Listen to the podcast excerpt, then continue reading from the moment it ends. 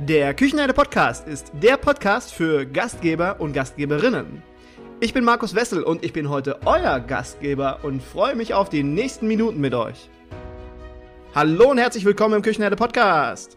Heute erleben wir gemeinsam das große Finale des Dreiteilers Gastro-Utopie 2030, das Zukunftsmodell der Gastronomie. Antje de Vries, Tim Plasse und ich sprachen in den letzten beiden Folgen schon darüber, welche Rahmenbedingungen in zehn Jahren auf uns zukommen können. Was kann sich entwickeln, wenn wir ins Handeln kommen? Und warum der Kuchen eigentlich groß genug für uns alle ist und wie wir anfangen können, den Kuchen vernünftig zu teilen, ohne dass jemand irgendwelche Krümel vom Boden sammeln muss.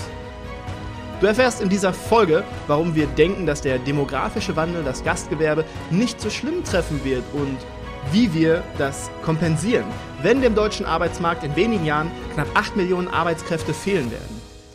Wenn du die beiden ersten Folgen verpasst hast, dann findest du die Links dazu in den Show Notes.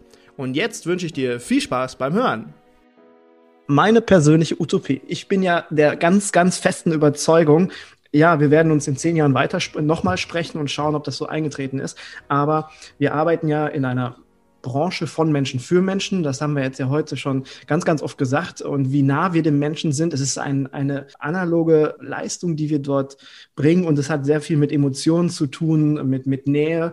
Und wir leben jetzt gerade in einer Welt, die sich sehr stark verändert. Wir haben sehr, sehr viel vorher schon mit dem Thema Social Media zu tun gehabt. Ja, wir haben viel mit unseren Handys und meine Bildschirmzeit, die ist ganz schön gruselig. Ich gucke manchmal da drauf und habe zweieinhalb Stunden pro Tag Bildschirmzeit. Ja, das ist zweieinhalb Stunden, die ich irgendwas anderes nicht mache. Das finde ich immer so ganz schlimm. Und dann haben wir jetzt ganz viel Zeit, die wir im Homeoffice verbringen. Wir sind viel mehr zu Hause. Ist schön, ähm, weil meine Freundin und ich, wir vertragen uns hier sehr, sehr gut. Ja, deswegen ist es cool. Aber viele Menschen haben dadurch auch weniger soziale Kontakte. Ja, wenn ich ins Büro gehe normalerweise oder mittags dann nochmal was essen, dann habe ich ja viel mehr Connection zu den Leuten. Und das fehlt jetzt viel, viel mehr, weil wir viel, viel mehr alleine sind. Soziale Medien tun ihr Ding noch dazu. Und dann denken wir jetzt nochmal ein paar Monate weiter, wenn jetzt die ganzen Lockerungen kommen. Wir sind alle geimpft. Corona ist vielleicht nicht mehr, nicht mehr so schlimm, wie es jetzt gerade ist. Wir können wieder in die Restaurants gehen, wir können dort wieder Dienstleistungen erleben. Und dann haben wir dort Menschen, die diese Dienstleistungen auch richtig verstehen, die eine, eine Verbindung zum Gast aufbauen. Ja, ich möchte da ja dann nicht mehr weg, weil ich davon viel, viel weniger in meinem anderen Umfeld habe, ja, weil ich diese ganze Interaktion nicht mehr habe. Und wenn ich es verstehe, diese neue Dienstleistung, also nicht Teller tragen, tolles Essen machen und so weiter, das können viele. Aber wenn ich diese Dienstleistung, und das ist nur die Dienstleistung, die Verbindung zu dem Gast aufzubauen, ihn ihm die Augen zu gucken und zu sagen, Gast, ich sehe dich und ich erfülle dir deine Wünsche und du kannst dich bei mir aufgehoben fühlen, bei mir willkommen fühlen. Ich freue mich, dass du da bist. Wenn du ihm das alles zeigst, ohne ihm das zu sagen auch, das ist eine Sache, wenn wir das lernen, dann ähm, können wir ganz, ganz viele Menschen für uns begeistern und ja, genau. Und weil es einfach Mangelware ist in Zukunft. Und dann können wir auch viel, viel mehr Geld für unsere Leistungen nehmen, fürs Essen, fürs Trinken, für den Service an sich, weil die Leute das einfach so gerne haben und wissen, dass ihnen das fehlt. Das ist meine Utopie für in wenigen Jahren. Das klingt gar nicht so utopisch. Wir schließen uns, glaube ich, an. Definitiv. Ja, wir haben jetzt die erste Säule, wir haben die zweite Säule, wir haben die dritte Säule. Und eine Frage, die mir gerade eingefallen ist oder die ich für ganz wichtig finde, glaubt ihr, wir haben für diese Utopie, für diese drei Säulen, glaubt ihr, wir haben schon in unserer Branche das richtige Mindset dafür? Ich sage mal positiv ja. Und ich glaube, dass wir, wie Antje schon vor eingangs gesagt hat, wir leben das ja schon ein bisschen, beziehungsweise wir tun es auch schon. Und allein, dass wir hier drüber reden, bedeutet, es hat eine Bedeutung. Allein, dass dich das angesprochen hat, hat das irgendwie seinen Sinn, ja. Und wie so immer, man fängt immer mit eins an und irgendwann kommt zwei und irgendwann kommt 100 und irgendwann kommt 1000. So ist es halt, ja. Ich glaube, es geht nicht darum, ob jemand so weit ist oder nicht oder irgendwas, sondern ist die Frage, sind wir gewillt, es zu tun? Und das kann ich sagen, ja. Also glaube ich, die Branche ist soweit, weil wir sind Teil der Branche. Ja? Vielleicht brauchen wir noch ein paar mehr Mitstreiter, das kann gut sein. Ja? Das will ich auch nicht abstreiten. Aber es bedeutet nicht, dass es nicht möglich ist. Ne? ich glaube, das Coole ist, es muss ja keiner alleine machen. Das ist ja das Gute an der Sache. Ne? Also Absolut. die Ideen spinnen kann man zusammen und das Umsetzen auch. Und ähm, wenn alle dabei sind, noch um, umso besser. Ich glaube, ich habe ein paar Mal darüber nachgedacht, was wäre, wenn jetzt nie wieder die Gastro aufmachen würde. Und das, jetzt kriege ich Gänsehaut, weil ich könnte könnt heulen. Ja. Und das wissen wir alle. Weil ohne Gastro wäre das ja alles einfach nur Scheiße. Und ich glaube, deswegen ähm, müssen wir alle umdenken. Und deswegen gibt es Umdenken auch Hoffnung und einfach auch die Möglichkeit, ähm, was ganz Neues, Besonderes zu gestalten. Und ich will vielleicht noch einen anderen äh, Hinweis geben. Deswegen haben wir gesagt, ähm, als Ziel Gastronomie als Plattform. Und ich glaube, das versteht jeder, was Plattform bedeutet, wenn wir uns neidvoll, sag ich mal, wenn, wenn wir Händler wären, auf Amazon gucken. Wir wissen, was Plattform bedeutet. Und wenn wir das übertragen, einfach, okay, und so ist ja auch die Idee zu sagen, es geht nicht darum, dass es ein, das ist ja kein Ziel in dem Sinne, der, der, der fix ist dann, sondern danach fängt das ja erst an. Das bedeutet, es hört nie auf. Und wir müssen den Leuten ja nur den, den, den, äh, helfen, den Schwenk ihres Blickes von bisschen nach links, bisschen mehr in, in, die Mitte zu kommen und zu sehen, dass wir einfach so eine Bedeutung wir haben. Und dass wir eigentlich, wenn wir das vergleichen mit anderen Plattformen, die wir kennen, das ja schon sind, wir müssen es nur noch mal mehr anerkennen, dass es so ist. Und dann ist es überhaupt kein großer Schritt, meiner Meinung nach oder unserer Meinung nach, dass das Realität wird. Und in welcher Form auch immer, ja, ähm, wir, wir, wir behaupten ja nicht, dass es irgendwie all das, was wir äh, gesehen haben mit dem äh, Austausch von Leistungen oder die Gastronomie als Erlebnisraum, dass das zwangsläufig genauso wird, wie wir es uns vorstellen. Aber ich glaube, jeder wird anerkennen, dass Gastronomie ein Kulturgut ist und dass es sozusagen dementsprechend äh, deswegen auch so wichtig ist. Ja? Und dann kann natürlich äh, die gesamte, kann jeder seinen Teil und so interpretieren, wie er es möchte und äh, so tun. Ähm, aber ich glaube, dass diese, mit der Anerkennung dessen, dass wir äh, die Gastronomie diese Bedeutung hat und eigentlich eine Plattform für eine Stadt für ein, äh, ist, weil sie ein Ort ist von Menschen, von äh, ähm, mal, Interaktion und somit sozusagen ein Kulturgut ist, damit erkennen wir schon an, dass es möglich ist ich glaube, jeder, der jetzt hier gerade zuhört, der kennt diese Statistik. 77 Prozent der Menschen, ich glaube 77 Prozent sind das, ähm, die wurden ja gefragt, äh, was würdet ihr als erstes wieder tun, wenn alles wieder normal wäre? Und 77 Prozent der Menschen sagen, ich gehe ins Restaurant, ich möchte ja. mal schön essen gehen, ich möchte schon einen schönen Moment haben, ja. Und dann in der Formulierung ist das jetzt nicht unbedingt, ich möchte nur essen gehen, ja, satt werden, sondern ich möchte einen schönen Moment haben. Und das sagen die Menschen. Und das ist ja eigentlich das, der beste Beweis dafür, wie wertig wir sind. Ja. Absolut. Total. Also das die Bild, was ich jetzt im Kopf habe, das ist nicht nur so brav rumsitzen, sondern alles bestellen, Korken knallen lassen und auch feiern, ne? Und dann einfach auch mal hingehen und sagen, irgendwie zum äh, zur Köchin, zum Koch, zum äh, Service-Mitarbeiter, einfach mal echt allen die Hand schütteln weil. Ähm, ja, eine Umarmung. Aber, wir dürfen aber, die auf den Arm nehmen, ist ja alles wieder normal. Genau, genau da geht ja alles wieder. Ne? Und das Ding ist halt, es kämpfen ja viele mit diesem Mitleidsding gerade. Ne? Ich habe äh, eine Freundin, die ist richtig krass stolz, krasse, krasse Gastronomin, die sagt, es kotzt mich an, dass alle Mitleid haben. Es geht nicht um Mitleid. Es geht darum, einfach zu verstehen, was das ist und was es bedeutet. Und ich glaube, das einfach da mal als Wertschätzung zu formulieren, das ist einfach cool. Mitleid ist die falsche Energie, die man senden kann. Das ist eine, das ist eine Energie, du guckst den schon so an und denkst, oh, du armer Kerl und so weiter. Das ist die falsche Energie. Du musst, musst eine andere Energie den Menschen senden. Das macht viel, viel mehr Sinn. Total. Und äh, einen Punkt, den wollte ich noch hinzufügen, vorhin zum Thema Solidarität, Gleichgewicht schaffen und so weiter. Und Kreativität ist eine Ressource. Dieses Thema Funkfood als wir dieses Interview geführt haben, ihr habt da so meinen Horizont erweitert, das wusste ich ja alles gar nicht, dass sowas möglich ist, so toll ist und dass ich mich dann auch so freue darauf, das zu probieren und so. Einfach nur ein kleines Beispiel, was bei mir passiert ist und jetzt kommen in meinen Ideen füge ich Funkfood mit ein, ja, irgendwie bunte, leckere, vegane Dinge. Wenn wir hier zu, zu Hause kochen, versuchen wir uns in der Woche hauptsächlich vegetarisch, vegan zu ernähren, so, so eine Mischung da draus, ja. Und da versuchen wir viel mit bunt zu machen und klauen ein paar Ideen natürlich. Cool. Und, äh, aber das ist ja das, was ähm, dazu zählt. Das wollte ich nur mal kurz aufgreifen und dann zu den Menschen, die wir erreichen müssen. Deswegen ist es auch ganz, ganz wichtig, dass äh, alle, die jetzt hier zuhören, entweder den Podcast teilen oder den Artikel teilen, dass wir Menschen damit erreichen, die dann ihre Perspektive darauf richten und vielleicht ja einfach sich selber mal Ideen upgraden mit, mit den Dingen, die, die da reinkommen. Und ich glaube, dass da kann die Gastronomie kann ja auch sowas wie so ein Ideendealer und ein Inspirationsdealer sein. Ne? Also wie krass ist das, wenn, wenn auf einmal sehe ich äh, bunter Teller, weil da irgendwie rote Beete drauf ist und Kurkuma.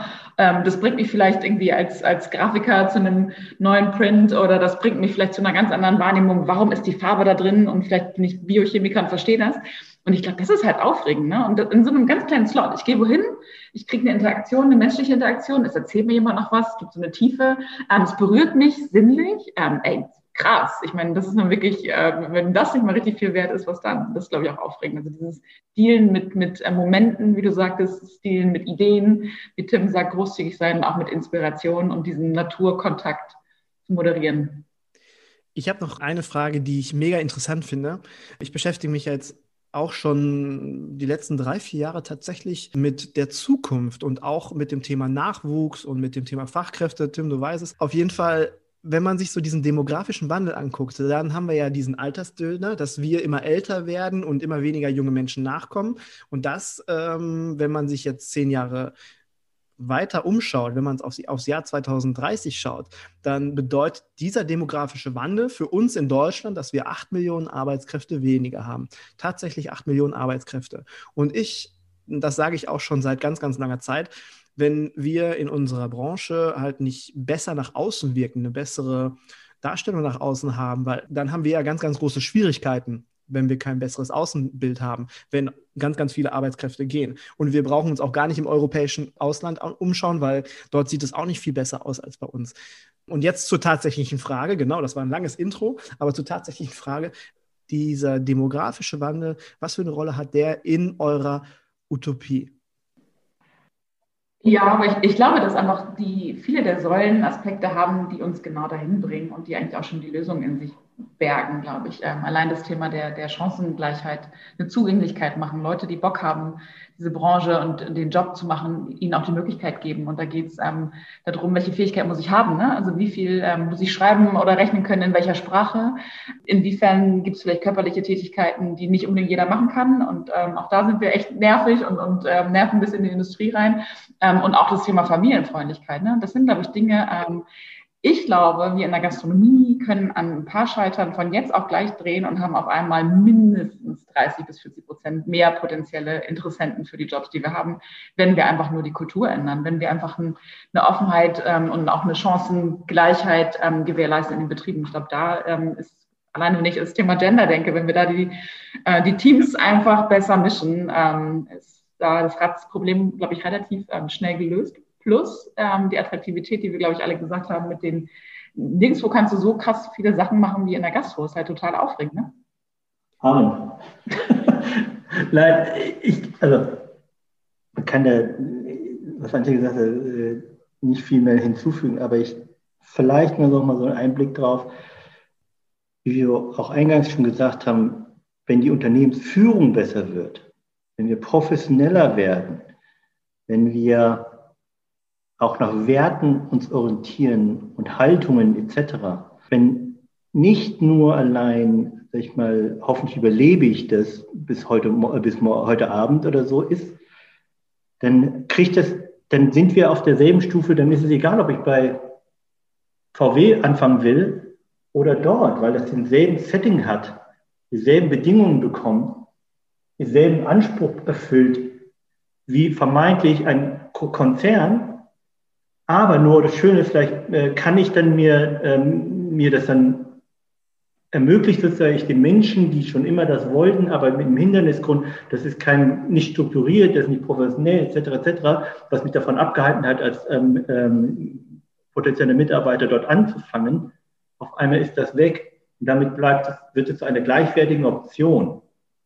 Und deswegen ist das äh, so wichtig, dass wir unsere Branche professionalisieren und deswegen auch die Qualifikation ein wesentlicher Teil von dem Ganzen, weil ohne dessen in der Unternehmensführung, wenn das nicht besser wird, professioneller wird, planbarer wird, die Gastronomien auch dadurch erfolgreicher werden, wir sozusagen damit, ähm, äh, sag ich mal, auch einen, einen stabileren äh, Arbeitgeber sein können, langfristig, dann hat, glaube ich, ist das Thema gar nicht mehr so groß.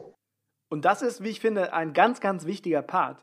Sorry, Tim, dass ich dir eben dazwischen rätsche, aber Es geht um Qualifikation und es geht um Befähigung. Befähigung dafür, dass wir unsere Aufgaben, die wir erledigen müssen, gut und effizient erledigen können. Der Beruf Gastgeber setzt heutzutage voraus, dass man mehr als zwölf unterschiedliche Berufe beherrscht und auch ausführen kann. Und um zumindest einen gewissen Teil davon abdecken zu können, können wir uns weiterbilden. Und das heute unheimlich einfach, schnell und flexibel. Und ich habe im letzten Jahr einen ganz, ganz tollen Kontakt zu Hoga Fit gehabt. Und Hoga Fit ist eine Plattform, auf der man sich online weiterbilden und befähigen kann. Hogafit hat meiner Meinung nach verstanden, dass Zeit eine Ressource ist, die uns immer wichtiger wird und immer mehr an Bedeutung gewinnt. Hogafit bietet mit kostenloser Registrierung Online-Kurse zu den unterschiedlichsten Themen an. Dazu gehören die Themen Hygiene, Umgang mit Online-Bewertungen, jährliche Infektionsschutzschulungen, aber online, Bier und Bierpflege zum Beispiel, ganz tolles Thema. Ein Lieblingsthema von mir natürlich Allergeninformationen, Barista-Kurse oder digita digitale HCCP-Dokumentation. Ja? Alles ganz, ganz wichtige Themen und noch viele, viele mehr. Und die Kurse sind für Unternehmer, Führungskräfte, Arbeitnehmer, also Gastronomen und Gastronominnen oder auch Quereinsteiger, um einfach mal zu schnuppern. Welche Themen kommen da so auf mich zu, wenn ich mich für diesen Weg entscheide? Also kurze Lerneinheiten für zu Hause mit Fortschrittskontrolle und bei Abschluss einem Zertifikat für den Lebenslauf zum Selbstausdrucken. Aktuell findet sogar ein Gewinnspiel auf hogafit.de in einem Kurs statt. Also, es gibt zwischendurch auch etwas zu gewinnen. Schaut einfach mal rein. In den Show Notes ist der Link zum Klicken oder auch auf hogafit.de. Unsere Berufe haben so viele Facetten, die unterschiedlichste Skills von uns fordern und es gibt so viele Möglichkeiten in unserer Branche, etwas Tolles zu erreichen. Wir müssen uns nur selbst dazu befähigen, etwas zu schaffen. Und wie schnell es dann manchmal gehen kann, wenn man nur kann und will, das wissen wir alle. So, und nun geht's aber weiter mit Tim, Antje und mir und der Gastro-Utopie. Abgesehen davon, dass wir natürlich technische Innovationen haben, dass wir Effizienzsteigerung durch Digitalisierung, durch Technologie haben. Und wenn man das nochmal überträgt in, ähm, wenn R&D stattfindet und wir noch weitere ähm, ähm, Entwicklungen bekommen, weil wir auch, glaube ich, lernen werden, und bei manchen gastronomischen Versorgungs, sag ich mal, Konzepten brauchen wir vielleicht kaum noch Mitarbeiter. Das bedeutet nicht, dass sich in anderen Kammern vielleicht so umso mehr wieder. Also wenn ich ein Full-Service-Restaurant habe, dann kann das ja, sollte es vielleicht sogar noch fünf Leute mehr haben. Aber auf der anderen Seite gibt es vielleicht auch Gastronomien, sag ich mal, äh, ein Vending-Maschinen, Gastronomien, die mit gar keinem Person, in Anführungsstrichen, funktionieren. Und ich glaube, wir müssen uns, also ich glaube, wir dürfen uns gar nicht überhaupt darüber Gedanken machen, zu limitieren, dass unsere Branche irgendwann ausstirbt, weil irgendwelche keine Menschen mehr da sind, sondern wir müssen dafür sorgen, dass einfach es sich lohnt, dort zu arbeiten. Und ich glaube auch die Pain Points auszuklären. Genau. Ne? genau das, was Tim sagt und was du ja auch mal wieder sagst, das Thema Digitalisierung ja. für den richtigen Zweck. Ja. Zu sagen, okay, das ausklammern, ähm, was uns im Weg steht, das ausklammern, was ähm, das Thema Unsicherheit, Planbarkeit in die Gastronomie zu bringen, ähm, um damit auch äh, andere Arbeitsplätze zu schaffen, andere Arbeitszeiten zu schaffen, die Auslastung vernünftig nutzen zu können, äh, Food Waste zu vermeiden. Ich glaube, das sind einfach ähm, wichtige Punkte, das, das können wir machen und da können wir uns, glaube ich, super, super viel abschauen um dann einfach wieder eine ganz andere ähm, Base zu haben und auch wieder das machen zu können, worauf man Bock hat. Ne? Ähm, gibt vielleicht Leute, die, die stehen drauf, in der Unsicherheit zu schwimmen und voll im Flow zu sein. Andere sagen, nee, ich brauche hier die, die Kontrolle. Und ich meine, wir haben ja noch ganz andere Herausforderungen. Ich meine, wir, wir sind jetzt alle so, äh, alles ist Covid gefärbt momentan. Aber wenn wir uns mal ganz ehrlich sind, das viel größere Problem und das viel schwieriger ist nämlich Klimawandel, da haben wir noch gar keine Ahnung von. Wir wissen ja gar nicht, was wir machen sollen. Ja, bei Covid wissen wir Hauptsache, äh, sag mal, äh, ähm, impfen und dann ist es okay zumindest wahrscheinlich. Aber bei Klimawandel gibt es halt kein Impfen. Ne? Gibt es auch keiner, der es entwickelt oder irgendwas, äh, die, die, die, die Lösung findet, ne? sondern es ist eine Änderung der, des Verhaltens. Ja? Das ist das. Und das wird noch viel größere Herausforderung werden. Insofern glaube ich, dass das nur ein, ja, eine kleine Herausforderung ist am Rande zu dem ganz Großen eigentlich, wo wir als Gastronomie natürlich genauso ein Teil sind wie alle anderen auch. Ja? Und das kann man nicht sagen, ja, das ist das Problem jetzt von der einen Industrie oder von der anderen Industrie oder so, sondern es ist auch gerade unser Problem. Ja? Ich meine, mit Lebensmitteln wissen wir, was das für einen Impact hat. Bedeutet, da haben wir einen ganz wesentlichen Beitrag zu leisten.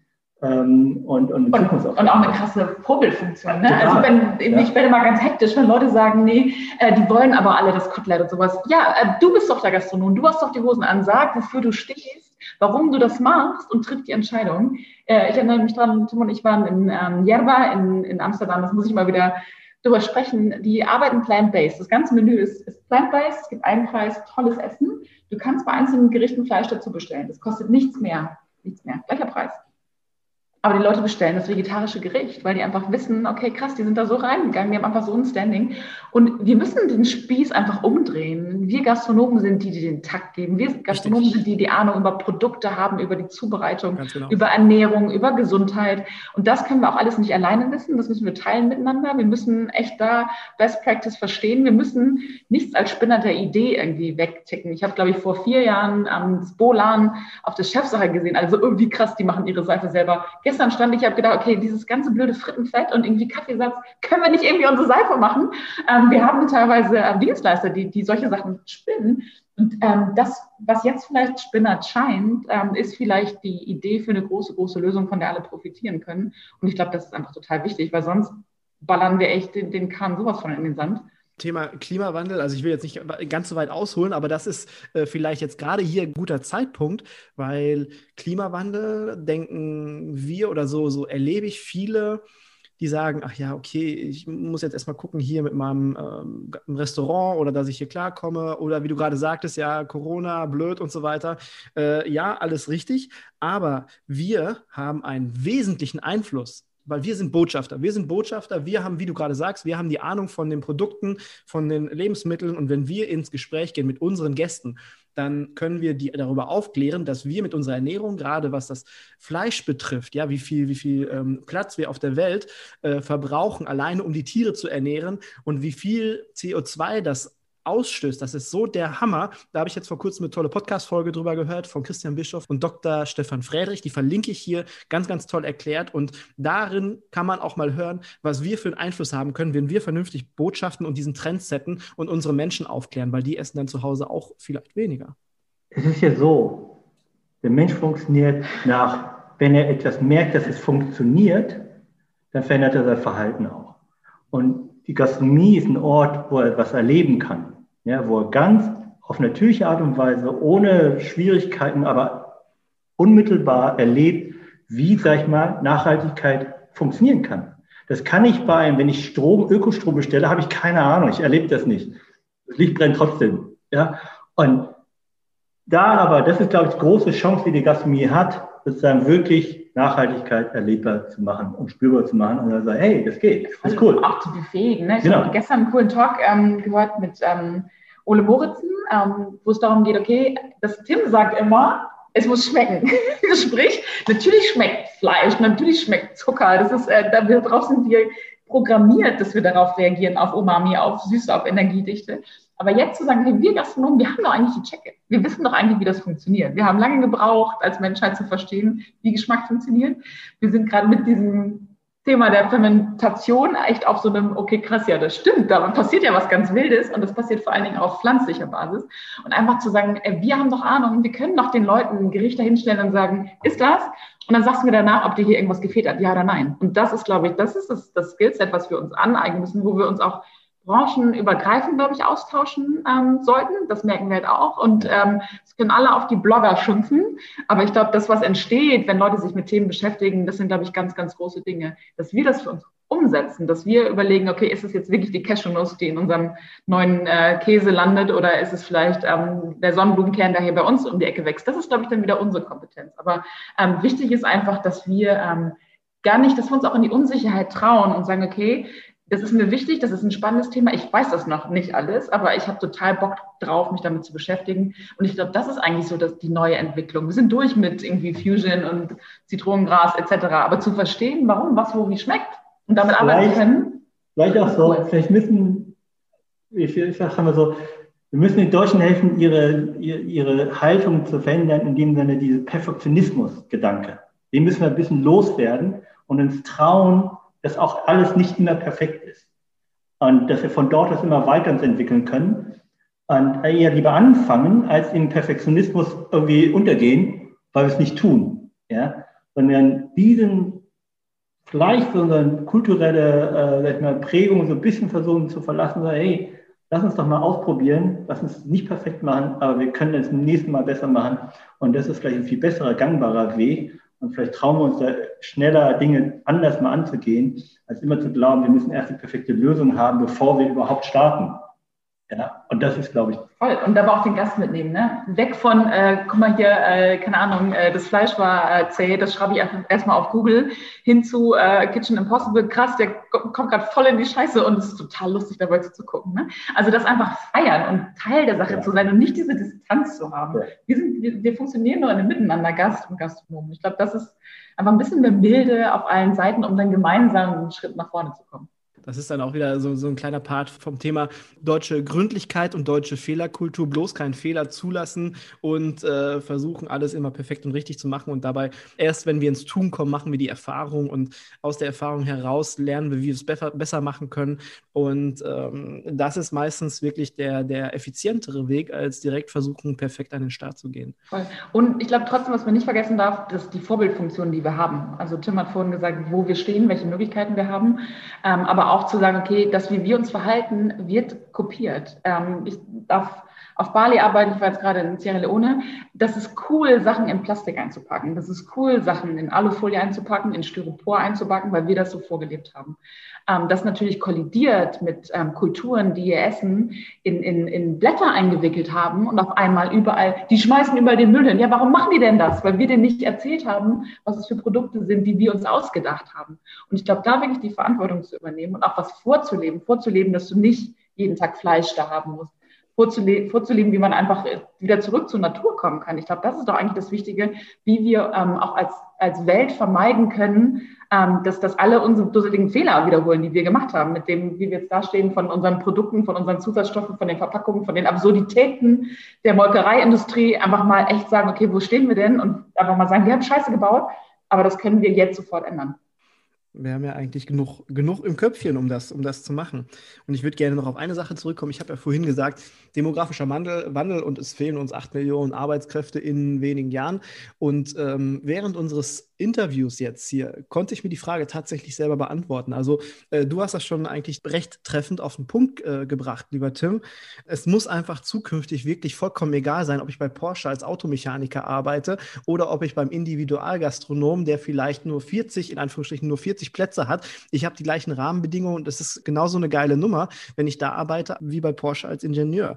Und ich finde, wir haben noch ein ganz, ganz großes Plus, weil wir haben ja so ein Denken, wenn jetzt der Herr Doktor, Professor sowieso kommt, dann denkt man immer, oh, der, der hat was geleistet, der hat einen Doktor, der hat einen Professor gemacht und so weiter. Ja, hat er wahrscheinlich auch. Der hat wahrscheinlich fachlich so richtig was auf dem Kasten. Das ist auch cool, das soll ja auch bezahlt werden. Der Herr Doktor, der uns operiert und uns äh, am Leben erhält und der hat auch ganz viel Anerkennung verdient. Aber wir, wir sind mindestens ebenso qualifiziert. Nicht nur, weil unser Beruf so vielfältig ist, sondern weil wir mit dem Menschen umgehen. Also das, das spielt wieder eigentlich auf die ganze Podcast-Folge ein, weil wir mit den Menschen umgehen und denen einen schönen Moment schaffen, weil wir, weil wir, weil wir Lebensmomente schaffen, wo die Leute sich daran erinnern später. Und das ist mindestens genauso viel wert wie diese fachliche Leistung von dem Professor, Doktor sowieso. Und wenn wir diese Rahmenbedingungen schaffen, dann ist es egal, wie viele Arbeitskräfte wir in Deutschland weniger haben, egal wie groß der, ja gut, nicht ganz egal, wie groß der demografische Wandel ist, aber trotzdem, wir werden immer genug Leute für unsere Branche begeistern können, wenn wir das schaffen. Genau, das wollte ich noch hinzufügen. Puh, mein Gott, war das ein schöner Abend bisher. Also normalerweise sage ich ja dann immer, dieses Podcast-Interview hat mir sehr gut gefallen und das ist dann auch tatsächlich so, aber mit euch habe ich echt einen schönen Abend gehabt heute.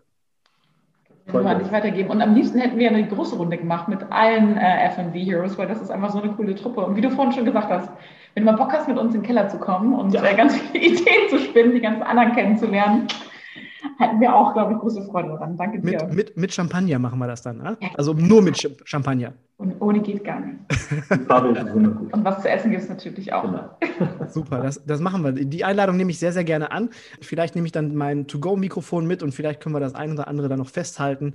Ähm, da freue ich mich, da freue ich mich riesig drauf. Genau. Und wir freuen uns total auf den Austausch. Ich glaube, das ähm, Wichtige ist eben, wie gesagt, wir haben einfach mal uns getraut, die Utopie rauszuhauen und ähm, wir haben genauso Bock, mit jedem zu diskutieren und Ideen zu wälzen. Und da ähm, geht es nicht um, um richtig oder falsch und äh, schwarz oder weiß, sondern okay, äh, gemeinsam irgendwie die Möglichkeiten sehen, um dann eine Zukunft leben zu können. Deswegen äh, freuen wir uns voll drauf auf äh, eine offene Kommunikation, auf einen tollen Austausch, auf Ideen und ähm, auf eine coole Zukunft für die Branche.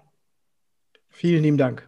Ich will auch nochmal dir persönlich danken und äh, gratulieren zu deinem äh, Weg, den du gegangen bist, nachdem wir das erste Mal uns getroffen haben und nicht so ein bisschen äh, schroff oder sehr hart äh, vielleicht das kommentiert habe. Und ich finde das ganz, ganz toll und bestätigt mich immer wieder in, den, in meiner Auffassung.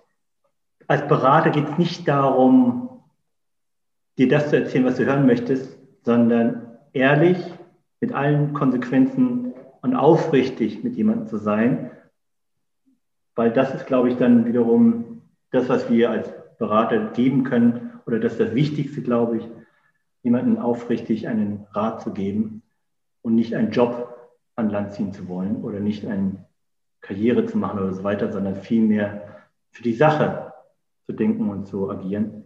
Und das freut mich dann umso mehr, dass du daraus so viel mehr gemacht hast als ich mir jemals hätte vorstellen können.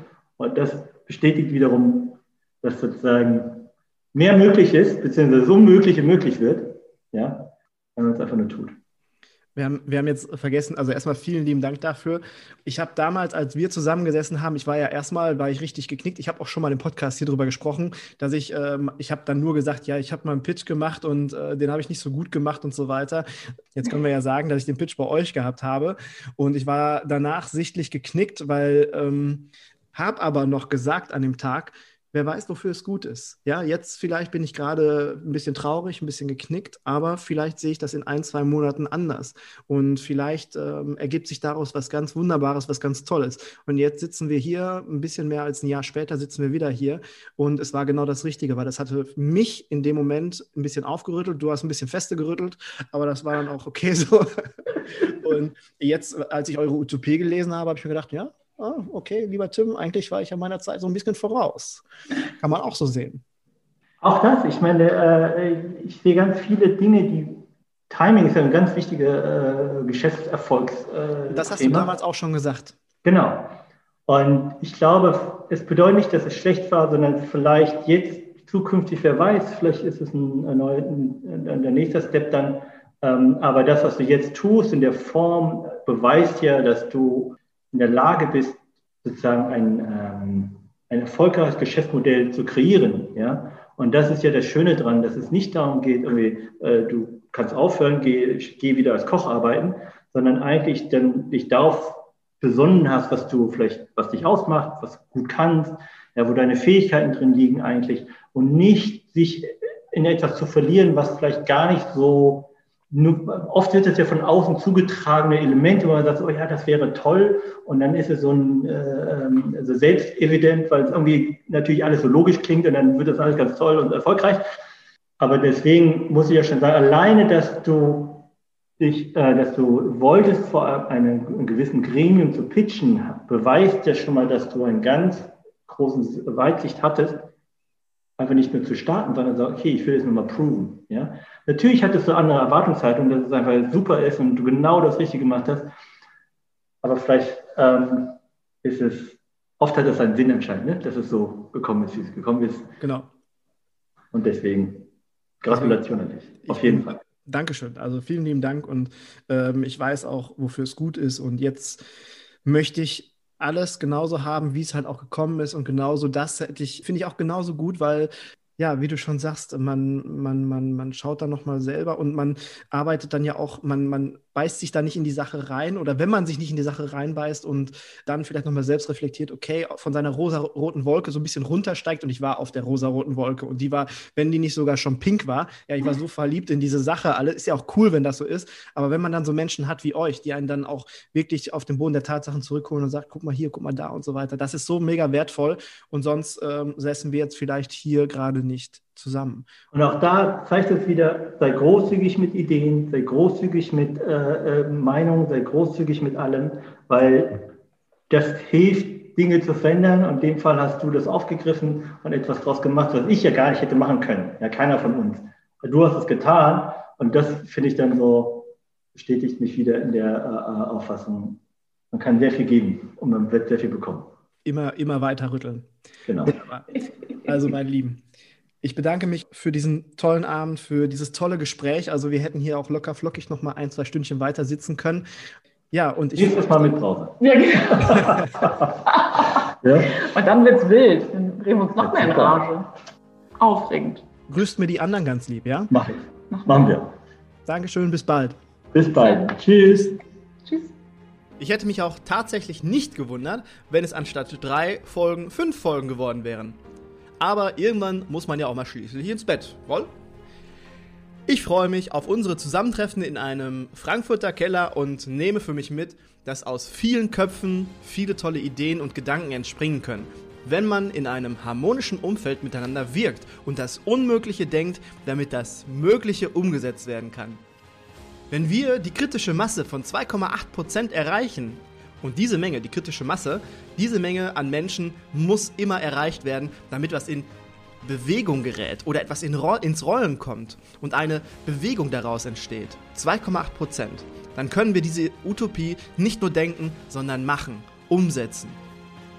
Meine Lieben, teilt bitte diese Podcast-Folge oder diese Podcast-Folgen oder den Artikel, damit ganz, ganz viele Gastgeber darauf aufmerksam werden. Und ich danke euch, dass ihr euch die Zeit genommen habt und ich freue mich, wenn ihr demnächst wieder mit dabei seid. Bis dahin, macht es J und bis bald. Ciao, ciao.